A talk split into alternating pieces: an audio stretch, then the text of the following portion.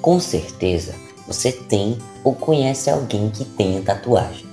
Eu mesmo tenho 10 delas e se tivesse dinheiro faria bem mais. As tatuagens são marcas eternizadas na pele e que de certa forma têm significado para quem as tem. Ou não, né? Depende muito da pessoa. E elas têm origem muito antes de Cristo e logicamente com o passar do tempo, os estilos e as pessoas que as possuem foi se diversificando. Hoje em dia nós temos vários estilos, desde o old school até o mais livre. Se você quiser saber mais sobre a tatuagem, eu vou estar contando a história completa após a vinheta. Eu sou o No Arthur, um quase professor de história, tá faltando só me formar, e seja muito bem-vindo ao podcast De Novo Essa História.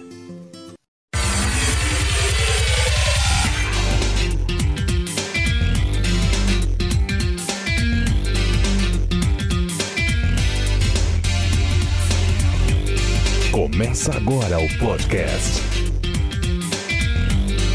De novo essa história. Podcast.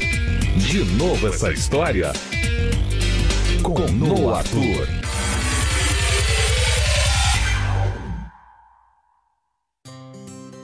Em 1991, foi descoberto um cadáver congelado de um homem que foi apelidado de Otzi.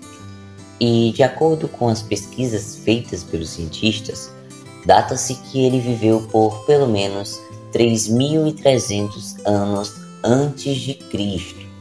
O ponto importante é que esse homem possuía diversas linhas nas regiões das costas, punhos, tornozelos e pés. Então supõe-se que essas linhas eram feitas com cortes de carvão na pele. Eita, pensa num processo doloroso, hein? Depois de estudar o corpo, exames de raio-x revelaram degenerações ósseas ao lado de cada uma das tatuagens.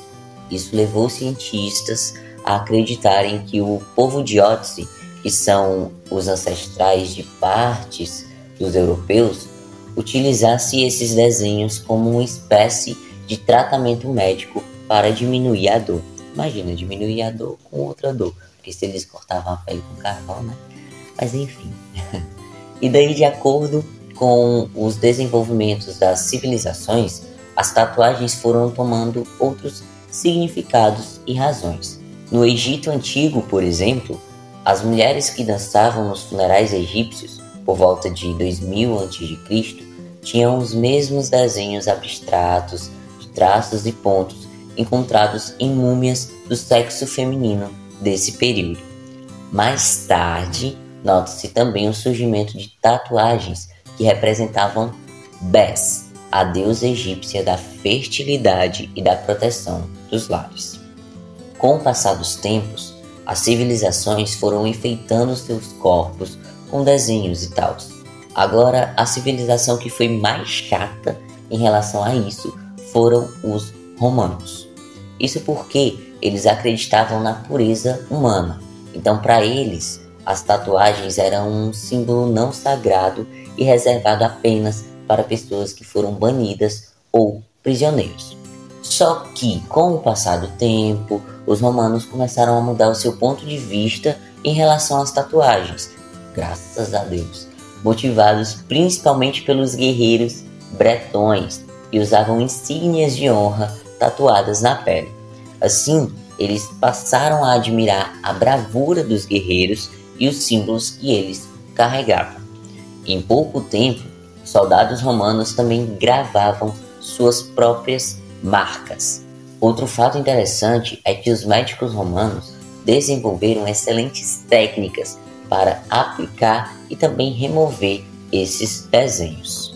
Já durante as cruzadas do século 11 e 12, as tatuagens foram usadas para identificar os soldados de Jerusalém todos aqueles que tivessem o desenho da cruz em seus corpos receberiam um enterro propriamente cristão se fossem mortos em batalhas.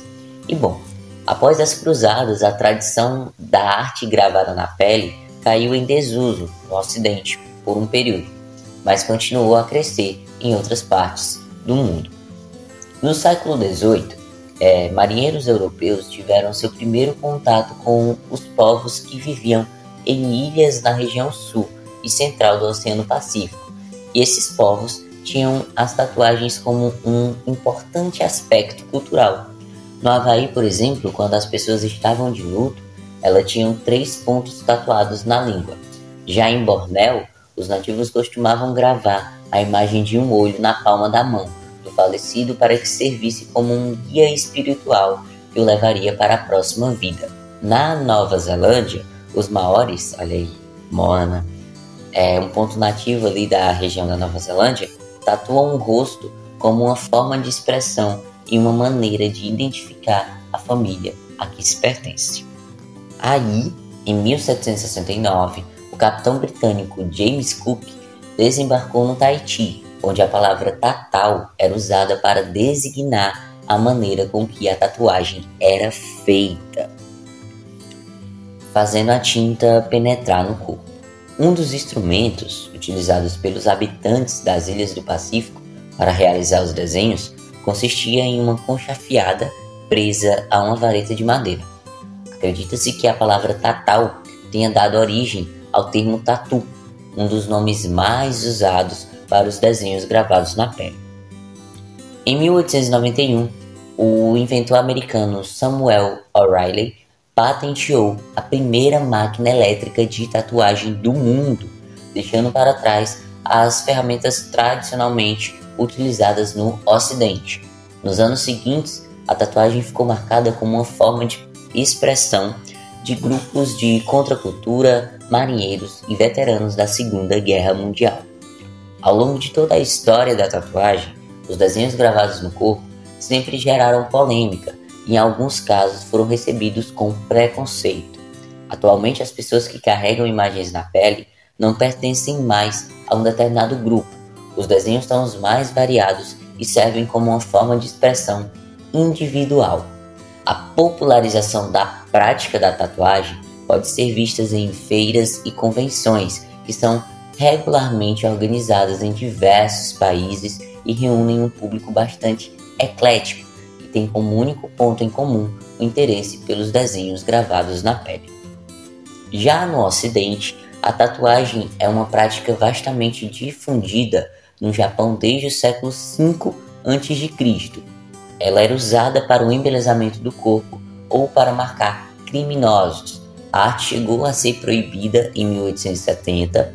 Isso fez com que os tatuadores passassem a atender ilegalmente e deu origem a desenhos únicos, que são reconhecidos como tipicamente japoneses na atualidade. E realmente as, as tatuagens japonesas a gente percebe ali uma diferença, porque tatuagem tem vários estilos, certo?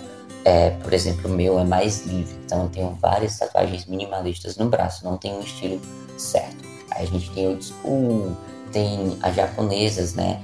Ah, que são as, as asiáticas, enfim, tem vários estilos de tatuagem, certo?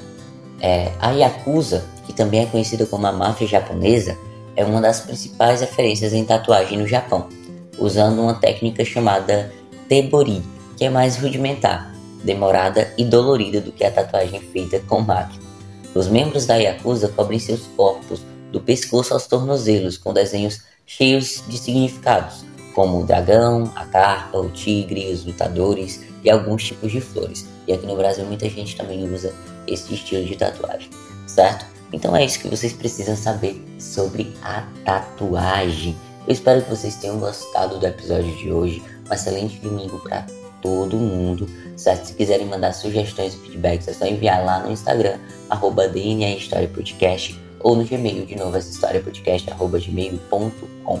Excelente domingo para todo mundo, tudo de bom para vocês e vida longa e próspera a todos!